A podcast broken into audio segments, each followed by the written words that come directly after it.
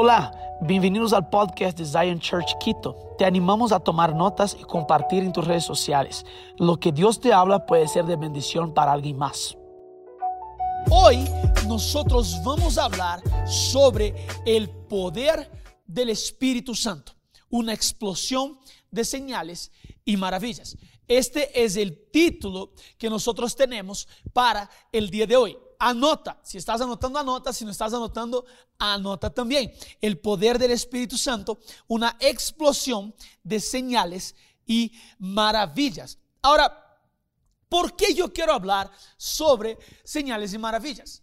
Porque cuando hablamos sobre señales y maravillas, nosotros tenemos que tener una transformación en nuestra mentalidad tenemos que tener una transformación de cómo vemos las señales y maravillas, de cómo vemos el poder del Espíritu Santo. Entonces, antes de definir cualquier cosa, yo te quiero decir algo. El Espíritu Santo no es una energía, el Espíritu Santo no es un piel de gallina que sientes. El Espíritu Santo no es un sentimiento. El Espíritu Santo no es un poder. El Espíritu Santo es una persona. ¿Ok? Entonces tú tienes que guardar eso. El Espíritu Santo es una persona y cuando hablamos de la Trinidad es el Dios Padre, el Dios Hijo y el Dios Espíritu Santo. El Espíritu Santo es el encargado de enviar, perdón, el Espíritu Santo fue enviado por Jesús para que pueda dar testimonio de Jesús. Es decir, es una persona que fue enviada por Jesús que ahora habita en nosotros. Entonces, aquí yo no puedo tratar el Espíritu Santo como cualquier cosa. El Espíritu Santo es una persona y necesita ser reverenciado como Dios. ¿Ok? Nosotros adoramos a Dios, nosotros eh, amamos al Espíritu Santo y nosotros adoramos a Jesús. ¿Ok? Entonces, yo quiero solo entrar aquí en una cosa. Cuando hablamos del poder del Espíritu Santo, tal vez lo primero que viene a tu mente es señales y maravillas, es lo sobrenatural. Y yo solo quiero proponerte como una introducción algo aquí. Lo sobrenatural no es, yo quiero comenzar con eso. Entonces, ¿qué no es lo sobrenatural? Lo sobrenatural no es un entretenimiento. Anota eso. Sobrenatural, o sea, las señales y maravillas no son un entretenimiento. Dos, no son un evento. El sobrenatural no es un evento. ¿Ok? Ahora, la mejor parte de todas. El sobrenatural no es algo ajeno al Evangelio. El sobrenatural es parte del Evangelio. La Biblia dice que el Evangelio de Dios es poder. Entonces lo sobrenatural es parte del Evangelio. Ahora, te quiero proponer aquí una frase para que tú guardes. ¿Qué es lo sobrenatural? Lo sobrenatural es la forma de demostrar el poder y la gloria de Dios. ¿Estás anotando eso? Lo sobrenatural es la forma de demostrar el poder y la gloria de Dios. Ustedes se acuerdan cuando Jesús expulsa el demonio de la vida de un niño, de un, de un chico. Él llega ahí y expulsa ese demonio. Y los discípulos preguntan, ¿fueron sus papás o él que pecó? Y Jesús dice, no, no, no, eso aquí es para que la gloria de Dios fuera demostrada. Es decir, cuando nosotros nos movemos en lo sobrenatural, nosotros literalmente atraemos o atraímos la gloria de Dios y demostramos y entregamos la gloria a Dios. Ahora, siempre ha habido una diferenciación o una distinción hecha, que es carácter poder. ¿Verdad? Ah, no, estos aquí son más del carácter. Ah, no, esos aquí son más del poder. Los, los de carácter dicen que no necesitamos de poder porque tenemos carácter. Y los de poder dicen, si tenemos el poder, ¿para qué carácter? o sea, es chistoso porque en ningún momento Jesús, en la palabra de Dios, hace la dicotomía entre carácter y poder. No hay esa distinción bíblicamente hablando, no hay solo carácter o solo poder o solo poder y, no carácter. No existe. Pero de alguna forma la iglesia logró hacer esta distinción, ¿verdad? De alguna forma la iglesia logró que eh, tuviéramos una ala de la iglesia que piense solo poder, poder, poder, poder, poder. Y otra ala de la iglesia solo carácter, carácter, carácter, carácter. Pero en ningún momento nosotros pensamos que los dos tienen que caminar juntos. Que yo me muevo en carácter, pero yo también me muevo en el poder del Espíritu. Y, yo tengo la impresión de que los que crean esa dicotomía fueron lastimados por uno de los lados. Tal vez los del lado del poder fueron lastimados por el legalismo, por la religiosidad. Y tal vez los del carácter fueron manipulados por el poder del Espíritu. Por eso creamos esa distinción. Pero no hay que haber esa, esa distinción. Porque la Biblia no nos propone esta distinción. Ahora, abre tu Biblia conmigo en Hechos capítulo 4, 33. Hechos 4, 33. Hechos 4, 33 dice lo siguiente. Vamos a leer desde el 32 y de ahí 33. Dice lo siguiente. Y la multitud de los que habían creído era de un corazón y un alma. Y ninguno decía ser suyo propio nada de lo que poseía, sino que tenían todas las cosas en común. Ahora mira el versículo 33. Y con gran poder los apóstoles daban testimonio de la resurrección del Señor Jesús. Y abundante gracia era sobre todos ellos. Entonces, aquí es la iglesia primitiva. Entonces, solo para pasar los eventos. Hechos capítulo 1.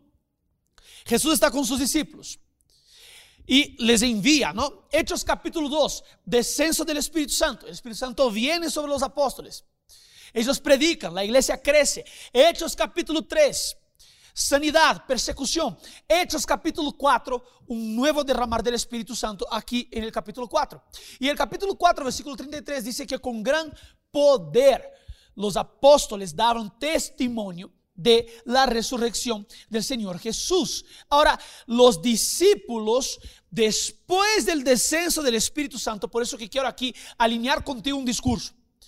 El poder del Espíritu Santo es manifiesto a través de señales y maravillas. Tienes que anotar eso. ¿Por qué? Porque ahora los discípulos se movían en poder. ¿Ok? Y hubo una promesa en Lucas 24, 49. Vamos a leer esa promesa. Lucas 24, 49 dice lo siguiente. He aquí, yo enviaré la promesa de mi Padre sobre vosotros, pero quedaos vosotros en la ciudad de Jerusalén hasta que seáis investidos de, ¿qué está en tu Biblia ahí? De poder desde lo alto.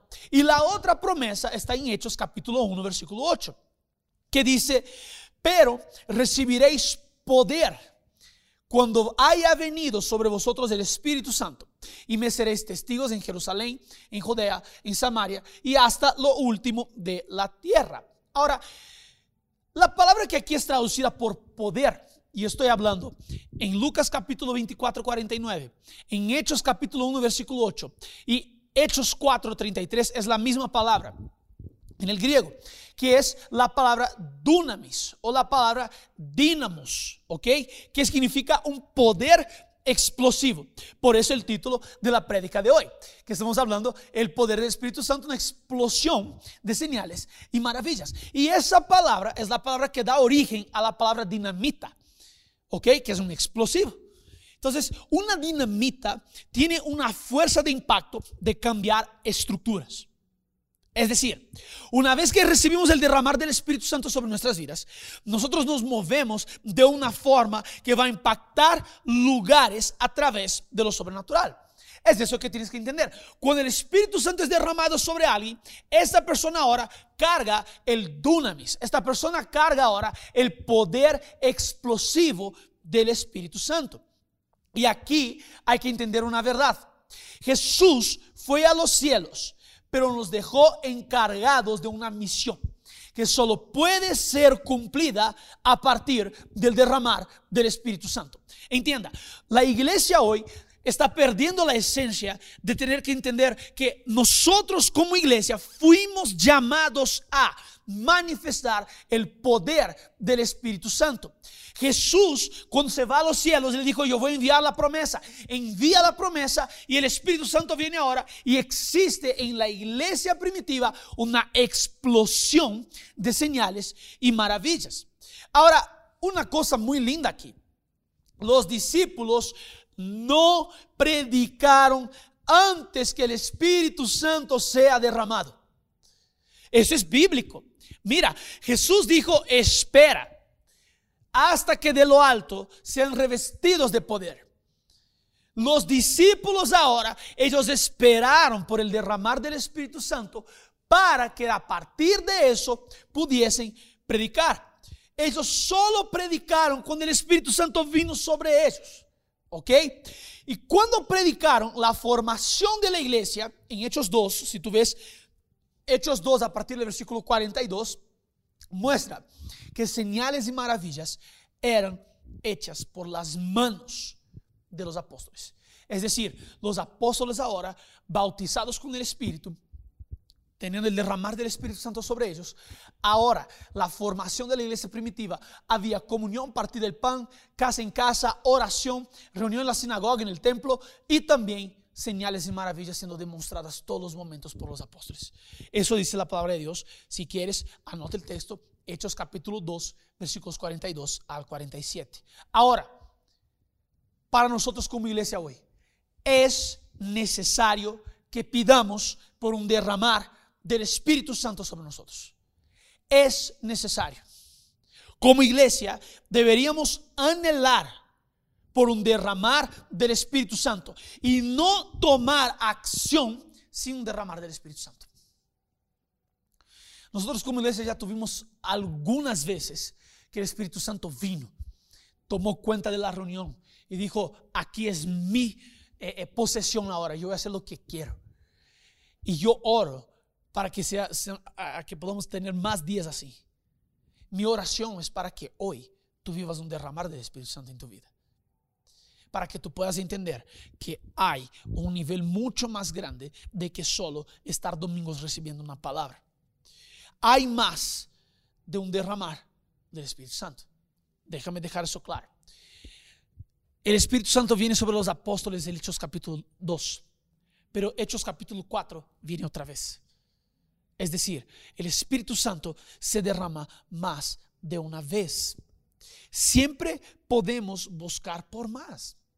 Hechos 2 sucede el primer derramar. Hechos 4 sucede otro derramar.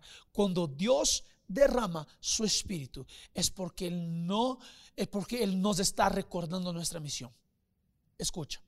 Cuando Dios derrama su espíritu es porque nos está recordando nuestra misión. ¿Me estás entendiendo?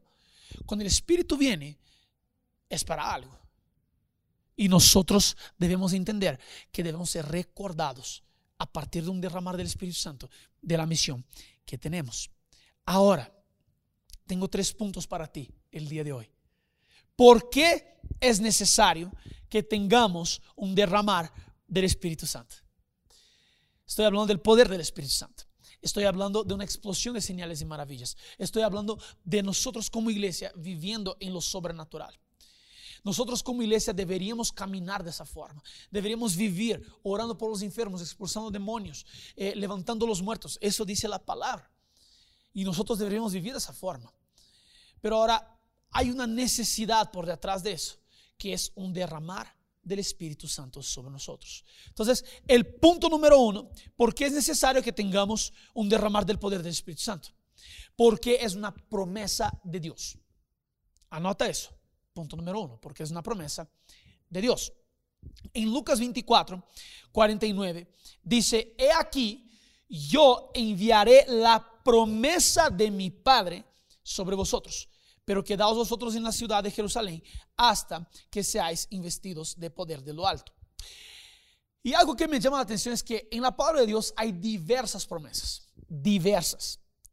Te quiero proponer algo el sello o el derramar del Espíritu Santo es el sello de la promesa de Dios sobre nosotros, sus hijos.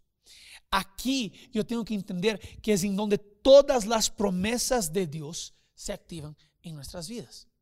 Cuando tú ves las otras promesas en la Biblia, planes de paz y no de mal, eh, aunque la madre se olvide de su hijo, yo no me olvidaré de ti. Esa promesa, todas las promesas son activadas a partir del derramar del Espíritu. Porque la promesa principal es Dios habitando en nosotros. El Espíritu Santo viene sobre nosotros y ahora las otras promesas comienzan a tener sentido, comienzan a ser activadas. Eh, Jehová quiere mi provisión. Eh, el Señor es mi pastor y nada me faltará. Los planes son buenos, las bendiciones ya están. O sea, todas las promesas bíblicas son activadas. Yo tengo que entender que el derramar del Espíritu activa las otras promesas. Pero algo que yo entiendo es, como hijo de Dios, yo tengo que anhelar vivir las promesas de Dios.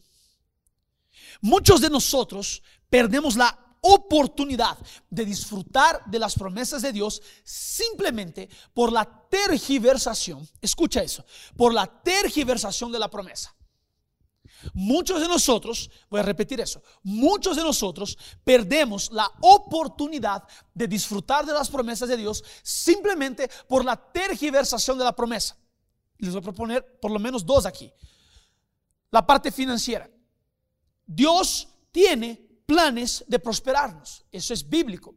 Pero ahora nosotros rechazamos cualquier discurso de prosperidad o de promesa de prosperidad simplemente por un mal uso de la palabra prosperidad, una tergiversación que es la teología de la prosperidad. Entonces, yo rechazo ahora una promesa de Dios simplemente por una tergiversación. Lo mismo con lo sobrenatural porque alguien manipuló lo sobrenatural, porque alguien no hizo el sobrenatural de forma correcta, yo ahora rechazo la idea de vivir lo sobrenatural. ¿Por qué no? Tal vez eso aquí no es de Dios. Pero te quiero decir algo, solo porque hay tergiversación no quiere decir que la promesa fue anulada. Solo porque yo veo tergiversación de lo, sobrenatural, solo porque yo veo tergiversación de la parte financiera, solo porque yo veo tergiversación de la familia, solo porque yo veo tergiversación de justicia, no quiere decir que las promesas o que la promesa fue anulada. Entonces, es decir, la Biblia dice que todas las promesas de Dios tienen su sí y su amén. Es decir, no importa si está tergiversada, importa que hay una parte real, una esencia que es real y verdadera y que es de Dios y que yo tengo que buscar la forma correcta de vivir bajo la promesa de Dios. ¿Tiene sentido lo que digo?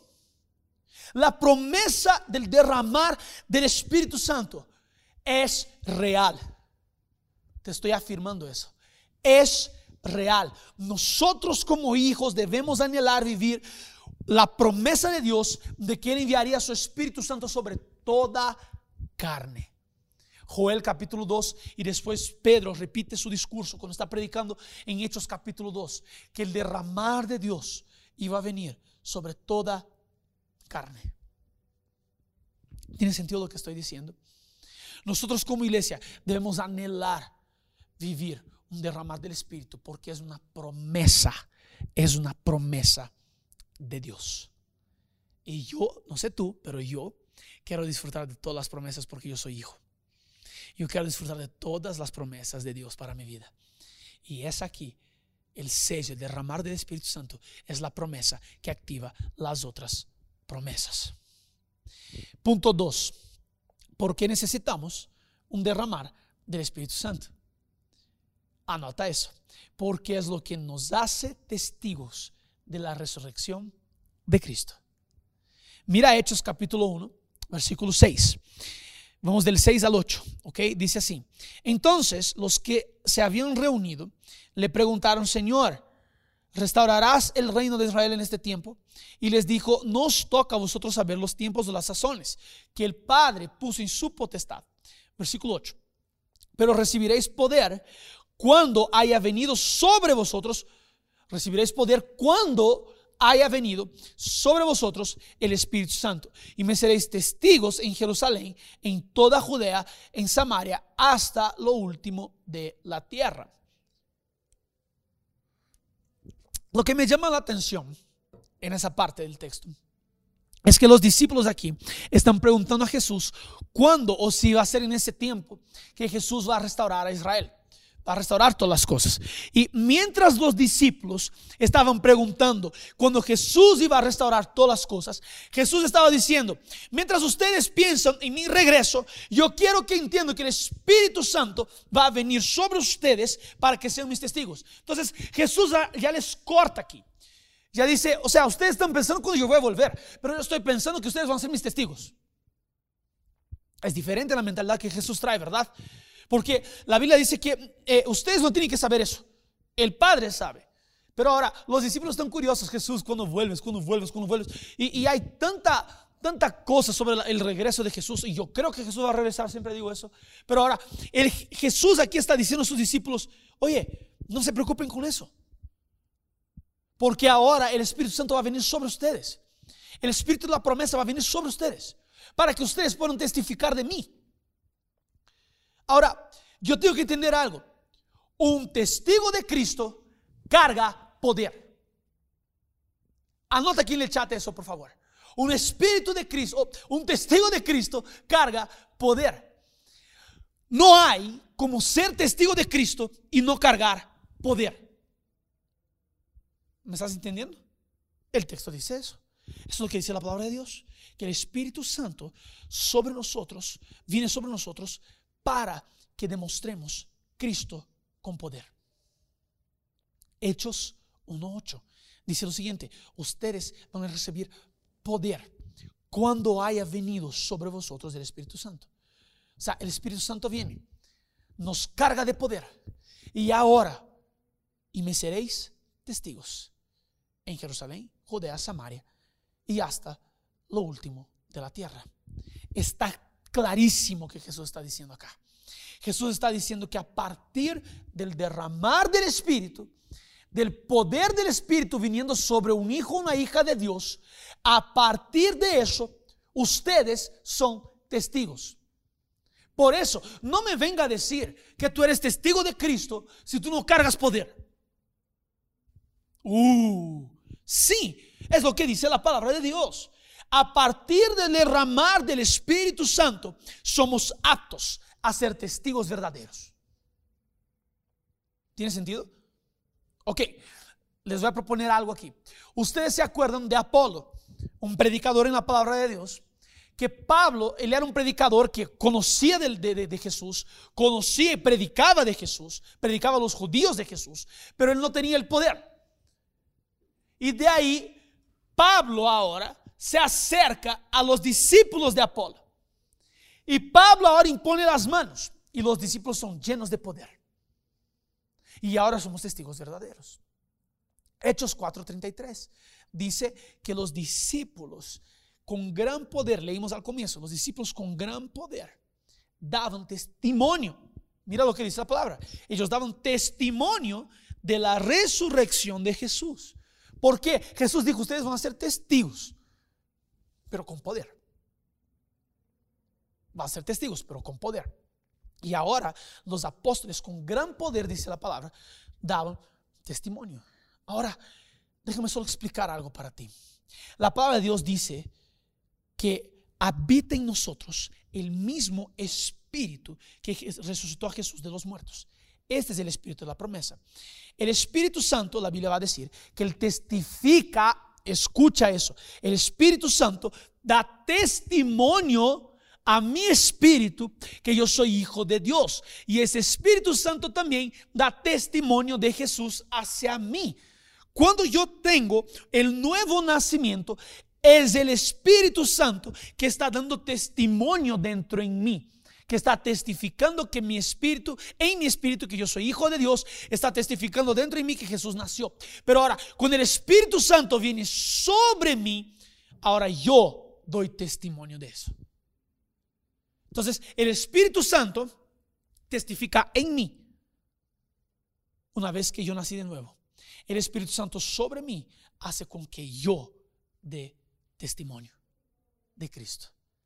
¿Tiene sentido lo que digo?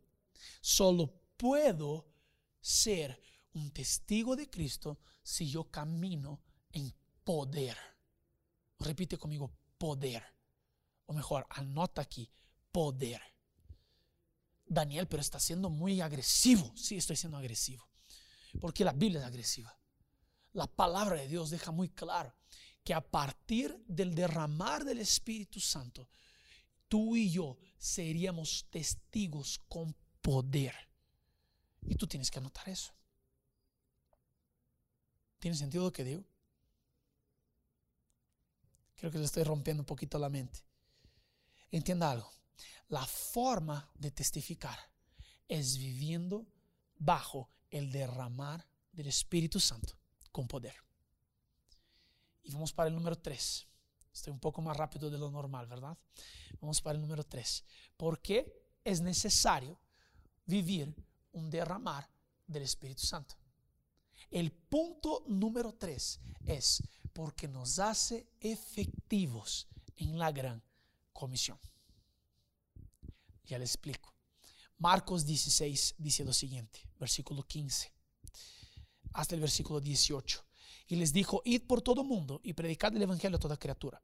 Criatura, el que creyere y fuera, y fuera bautizado será salvo, mas el que no creyere será condenado. Y esas señales seguirán a los que creen en mi nombre echaron fuera demonios, hablarán nuevas lenguas, tomarán en las manos serpientes y si bebieren cosa mortífera no les hará daño. Sobre los enfermos pondrán sus manos y sanarán.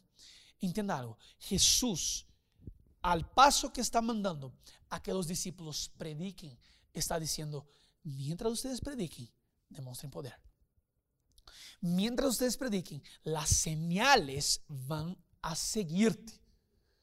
No hay como cumplir la gran comisión sin el derramar del Espíritu Santo. Yo me acuerdo que una vez estuvimos haciendo evangelismo en el centro de Quito, en el centro histórico. Estábamos ahí enfrente al Palacio de la Presidencia y estamos orando por algunas personas y yo con una otra persona me acerqué a una chica y la chica, yo, ella nos preguntaba qué estábamos haciendo, yo comenzamos a hablar que era Jesús. ella comenzó a decir, no, no, no, no, yo no creo en Dios, yo no creo en nada de eso. Yo, eh, no, no, para mí no, no, no, yo, yo soy eh, atea, no creo en Dios. Yo digo, ah, ok. Pero, entonces si no crees, ¿puedo hacer una oración por ti? Puede. Ella tenía una, uno de esos guantes. Algo había pasado en su, en su, en su, en su muñeca. Entonces yo comienzo a orar por ella. La chica con los ojos abiertos así, ¿no? Orando, como nada cristiana, obvio. Yo comienzo a orar por ella. Y ella comienza, comienza así a respirar profundo. Porque yo digo, ¿qué, ¿qué, está pasando? Y ella dijo, se me está quemando la mano. Yo digo, ¿se te está quemando la mano? ¿En serio? Ok, vamos a orar. Sigo orando, sigo orando, sigo orando. Yo digo, ¿puedo hacer algo? ¿Podemos quitar este guante? Ella quita el guante, hace el movimiento y la chica está sanada. Y yo digo, ¿sabes quién fue que te sanó? No, Dios te sanó a través de Jesús. La chica dice, ¿en serio? Entonces Dios existe. Yo dije, Dios existe. Y la chica recibió a Jesús ese mismo momento. Yo tengo que entender que una señal habla más que 45 minutos de prédica. Y creo que le rompí la mente ahorita. Abre tu Biblia en Juan 16. Te voy a explicar algo. Juan 16 dice lo siguiente. Y cuando Él venga, ¿el quién? El Espíritu Santo. Convencerá al mundo de pecado, justicia y juicio. De pecado por cuanto no creen en mí. De la justicia por cuanto voy al Padre y no me veréis más. Y de juicio por cuanto el príncipe de este mundo ha sido juzgado. Las señales que son por medio del Espíritu Santo Entienda. Aquí la Biblia está diciendo que es el Espíritu Santo quien convence. ¿Ok? No es Daniel. No es por la oratoria de Daniel. No es por la forma que yo hablo. Es el Espíritu Santo quien convence. Pero es el Espíritu Santo. Es el mismo Espíritu. Las señales que son por medio del Espíritu Santo, porque son señales, son dones del Espíritu Santo, abren espacio para el convencimiento del Espíritu, porque es la obra que es generada por el Espíritu. El Espíritu genera la obra y convence. ¿Verdad? Entonces ahora, cuando yo me muevo en poder, yo estoy abriendo espacio para el convencimiento del Espíritu Santo. ¿Tiene sentido? Entonces, mira Pablo lo que dice en, 1 de Corintios 2, de 1 a 5. Así que, hermanos, cuando fui a vosotros para anunciaros el testimonio de Dios, no fui con excelencia de palabras o de sabiduría, pues me propuse no saber entre vosotros cosa alguna, sino a Jesucristo y a este crucificado. Yo estuve entre vosotros con debilidad y mucho temor y temblor. Y ni mi palabra ni mi predicación fue, fue con palabras persuasivas de humana sabiduría. Y Pablo dice, sino con demostración del Espíritu Santo y de poder, para que vuestra fe no esté fundada en la sabiduría de hombres, sino en el poder de Dios. Mira lo que Pablo está diciendo. Pablo está diciendo algo serio aquí. Está diciendo, yo cuando fui a predicar eh, eh, entre ustedes, yo no prediqué con mi oratoria. Esa no fue la intención. No quise mostrar qué buen erudito soy, qué buena persona estoy hablando. Puede y podría hasta ser, pero no fue la intención. Pablo, él llega y él dice, yo no vine con humana sabiduría, no vine con palabras persuasivas, yo vine con demostración de poder. Yo vine sanando a los enfermos. Yo vine aquí expulsando a los demonios. Yo vine aquí eh, eh, con palabras de conocimiento. Yo vine aquí con el poder del Espíritu. Así me he movido entre ustedes. ¿Sabes por qué? Para que su fe no esté basada en humana sabiduría. Y yo lo que te quiero proponer es que todo lo que es hecho bajo el conocimiento y sabiduría humana se mantiene simplemente con sabiduría humana. Pero lo que es construido al partir del derramar del Espíritu Santo es basado en el poder de Dios. ¿Me estás entendiendo? La gran comisión requiere un derramar del Espíritu Santo. Nosotros como iglesia necesitamos un derramar del Espíritu Santo. Esperamos que este mensaje haya impactado tu vida. Suscríbete porque subimos nuevas prédicas todas las semanas.